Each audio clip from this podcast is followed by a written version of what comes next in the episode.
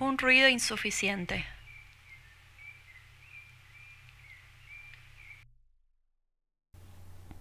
Santos Locos no es la primera editorial, y en rigor, de verdad no será la última. Santos Locos surge con la idea de dejar atrás las ediciones de autor, la peregrinación de editorial en editorial, y así volver a pensar en poesía como quien no puede dejar de leerla, y más importante aún, como quien no puede dejar de escribirla.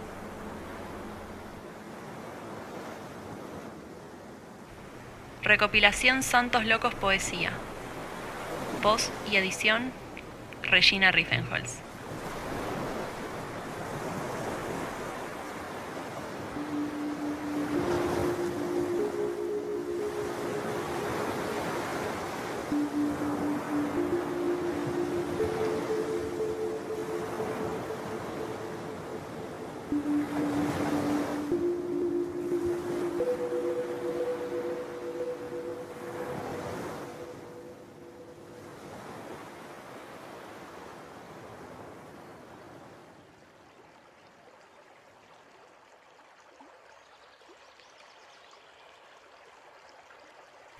El río se adelantó de golpe. Acheli Panza. Al costado de la ruta, un perro muerto. Un niño de guardapolvo. A dos metros del niño, un hombre mayor. Atrás del hombre, una mujer vestida para la misa. Hace tres días que llueve en esta selva. Las nubes lo cubren todo con una inmensa claridad. Las motos que nos pasan erosionan el viento. Al costado de la ruta venden leña, venden ananá, venden naranja, tucanes, monos. Al costado de la ruta andan patos sueltos, cerdos, vacas, niños descalzos, perros, perros muertos, un cementerio, un carro polaco, pasamos mártires, el arroyo.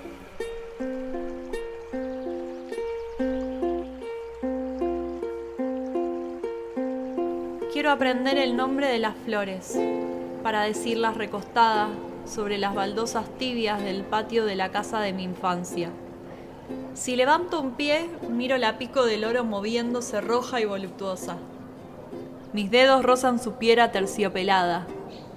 La pared crecida de jazmín limonero ilumina el costado derecho. Inhalo profundo, buscando que mis pulmones se inunden de su correntada empalagosa. Ahora miro cómo el cielo se transforma rojo y después violeta. La noche se llena de estrellas. Ellas guardan en secreto el camino para regresar a casa. Me dicen que lo voy a encontrar si recuerdo el nombre que le inventamos a aquella flor que los mayores no conocían.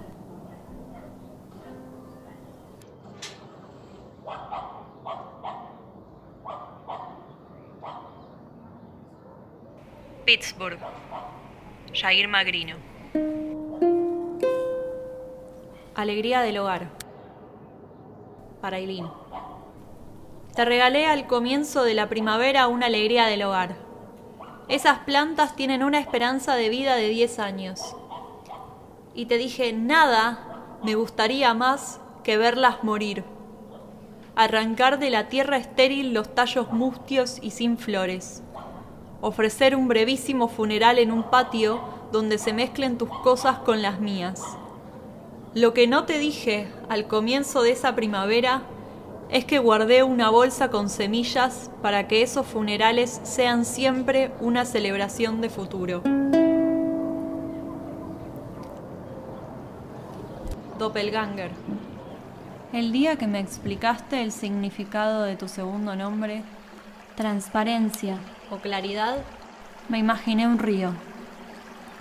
Y me imaginé también como el dueño de un montón de fábricas que vierten a ese cauce cromo, arsénico, plomo y otros metales pesados.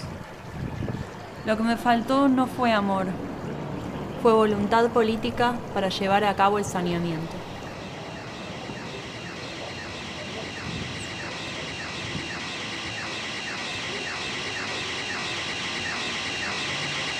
Amiga, Malena Saito.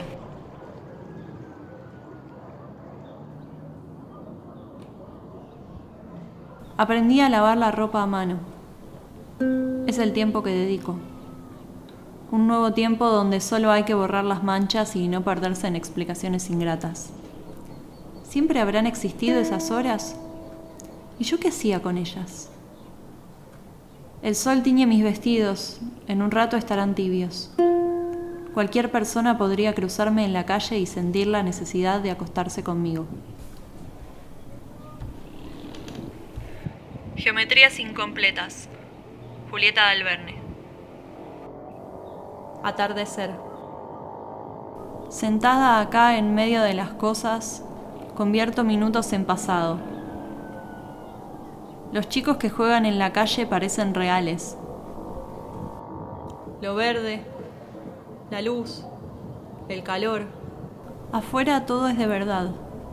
Hasta el vecino cuando enciende el motor mientras cree verme a mí en la vereda con el mentón en las rodillas. Aprendizaje. Cosas que sabía de chica y ya no sé. Un fresno. Otro fresno y una casa. Un arco iris oculto en la noche. Cosas que saben todavía mis amigos poetas.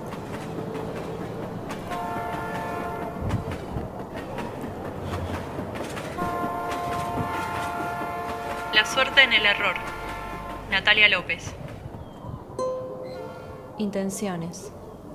Quiero escribir una historia de amor y decepción, de contradicciones internas, de procesos y de crecimiento. Pero eso sería tan largo como una novela de Almudena Grandes. Tal vez es mejor decir esto y nada más. Cada vez que mi mirada se cruza con tu cara, sigue ahí la intención manifiesta de acariciarla.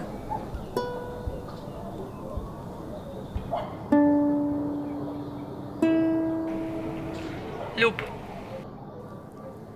Todavía me parece que vas a venir un día y me vas a decir lo que ya no quiero.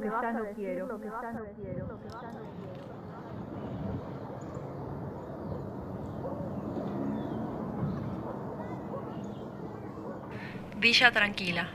Javier Roldán. Ayer mataron al tío de mi alumna de un tiro en la cabeza. Y desde que me enteré, pienso en ella que es malhumorada y bocona, y en todo lo que hago, poco o mucho, llevándole esos poemas, cuentos, novelas. Pienso en que los uso en este momento en que mi alumna llora a su tío tranza muerto para construir una casa como la que construía cuando yo era chico, hecha de almohadas, sábanas, juguetes, debajo de la mesa del comedor en lo de mis abuelos. Y esa casa, cimentada, que nos contiene a ambos, es todo el amparo que puedo brindarnos.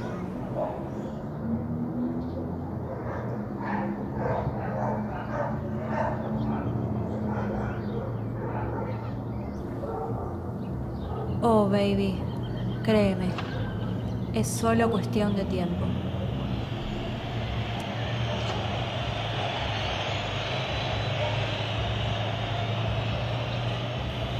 No te equivoques, soy un cosechero multicolor, no un viejo verde.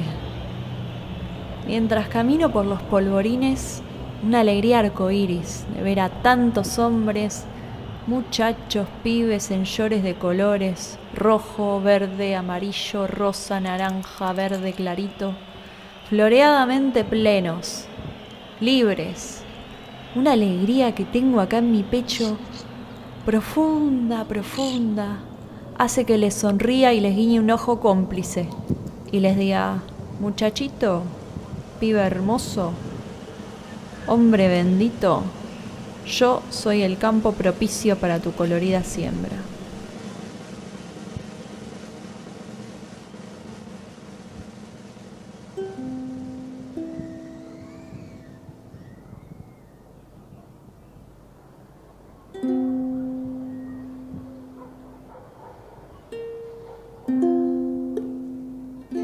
Rosa o muerte.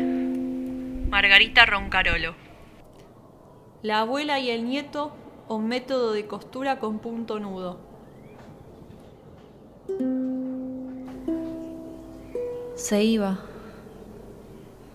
La cabecita sobre el hombro de la madre. 80 metros. Serían 80 metros. Y desde el centro del ojo, pequeño como una almendra, desenrolló un hilo y lo lanzó a lo largo de 80 metros. 80 metros, tan chiquito, y lo lanzó por 80 metros. Y dio justo, justo en el centro de mi ojo derecho y lo enganchó.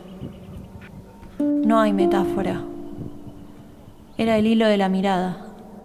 Me lo pescó con un anzuelo.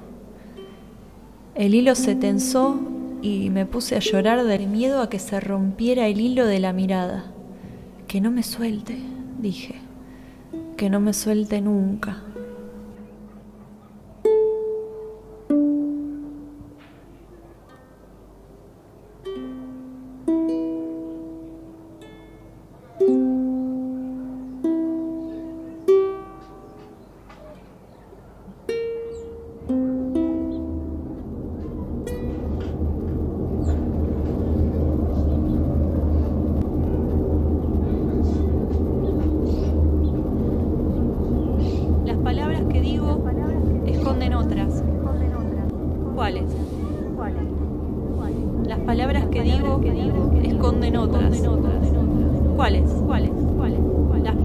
Digo esconden otras.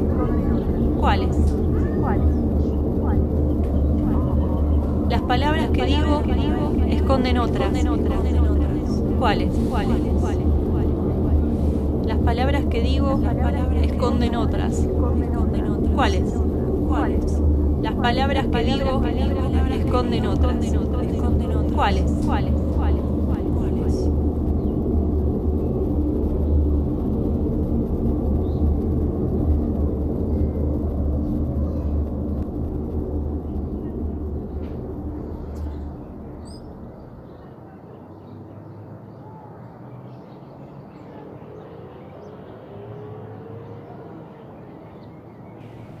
Años de casa.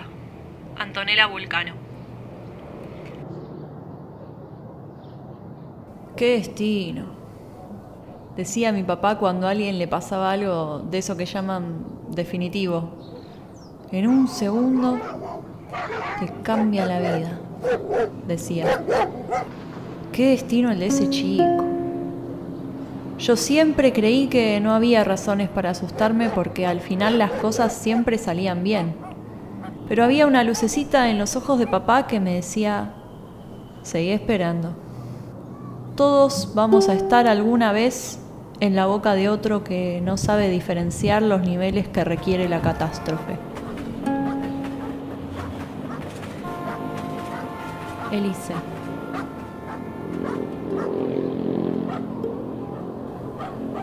Cuando te metiste en problemas, yo no estuve ahí. Eras demasiado joven para ser verdad. El tiempo era demasiado corto y yo ahora tengo la sensación de que algo llegó a su límite, como una gomita elástica que se tensa, entre romperse y hacer doler mucho. Y tal vez sea porque acá todo está arrugado y con olor a lavandina. Pero Elise, no siempre. Los días en que podan el tilo, esos días siento que soy tan joven como vos, que puedo empezar a escaparme día por medio y sí, también rezar por mi salvación, pero después no volver a dormir y quedarme como un pájaro nocturno imitando el ruido de los autos y de los perros del barrio.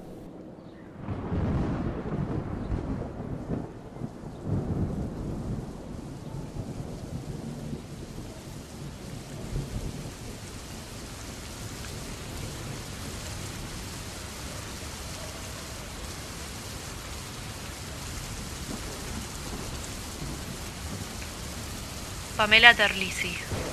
No cuentes pesadillas en ayunas. Juguemos. Hay un juego. Ser niños y mirar a la gata. Hacerla enojar por no quitarle los ojos de los ojos. Gana el que soporta más el peligro. Mientras se le vuelcan las pupilas, nosotros juntamos urgencia. La rabia le llega a las patas, avanza y retrocede, maulla con la boca cerrada. Estoy entrenada. Voy a ganar otra vez. Es como aguantar las manos del viejo de al lado.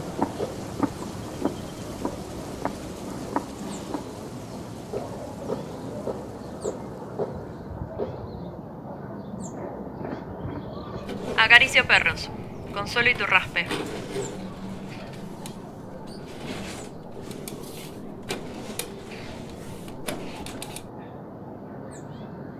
Hago mate y lo tomamos en la cama.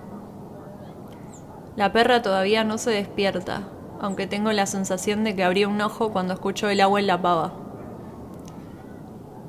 La persiana está rota y entra una luz hermosa que raja el espacio con una diagonal. Leemos la noticia de otra mujer sin vida, encontrada en pastizales, y hacemos el amor en la mitad oscura de la pieza.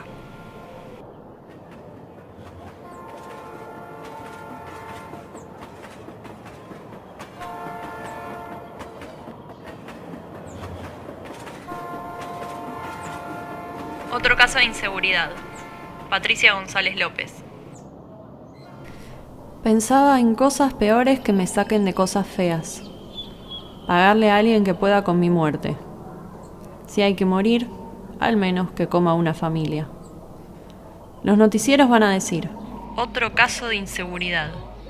Joven asesinada, linda, futuro por delante.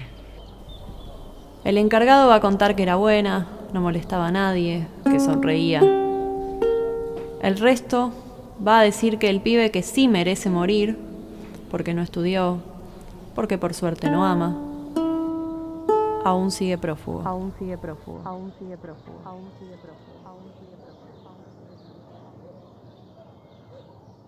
Mínimo vital y móvil. Marcos Kramer. Ping pong. A veces me saco los anteojos y dejo de escuchar algunos ruidos. Grandes gritos de aluminio que me cansan los vidrios lamentables. Y me quedo mirando, con un sopapo cálido en la boca que me hace subir algo de sangre, turbia, hasta el fondo de los ojos.